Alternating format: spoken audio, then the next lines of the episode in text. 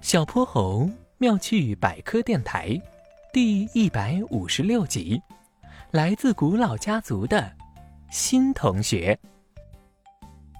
叮铃铃，上课铃声响了。麋鹿老师走上了讲台，清了清嗓子：“ 同学们，今天咱们班来了一位新朋友，大家一会儿记得欢迎他哦。”多多小朋友，请进。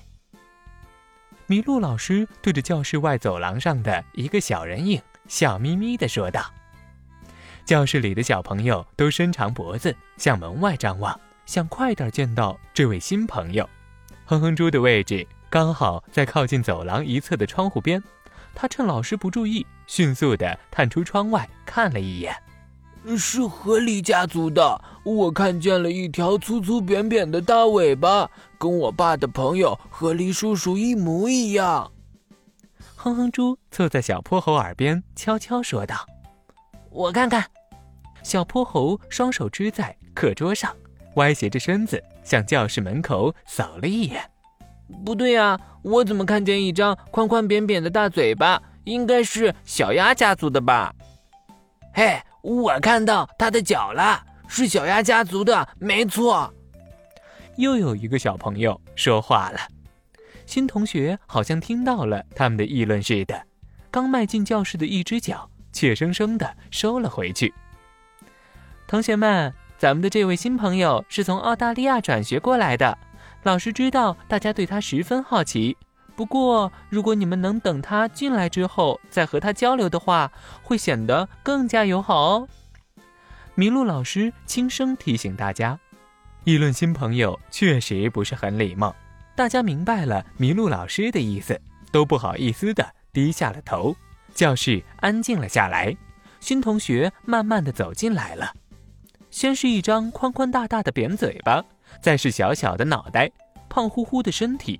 和鸭子一样带着直蹼的脚，最后进入大家视线的是一条扁扁的短尾巴，是鸭嘴兽家族的。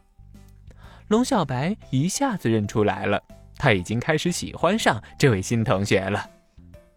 这可是世界上最古老的家族之一，他们的祖先早在一亿八千万年前的侏罗纪就出现了。大家好，我。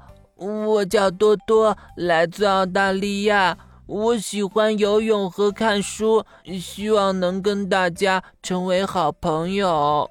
多多微微涨红了脸，小声的介绍自己，同学们都热情的围了上去。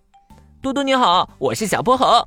小泼猴抢先做了自我介绍，欢迎你来到波波城，你还是我们班第一个外国朋友呢，很高兴认识你。